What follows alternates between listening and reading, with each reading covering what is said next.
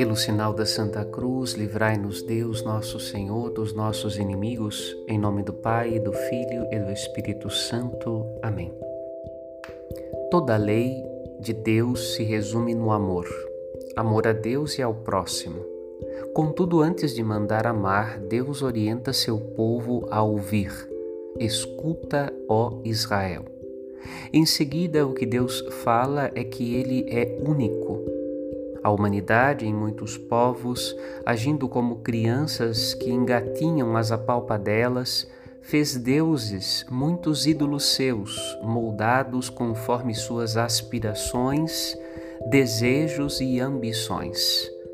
Antes de tudo, o Deus de Israel, Pai de Jesus Cristo, se revela como Deus único e Senhor do universo.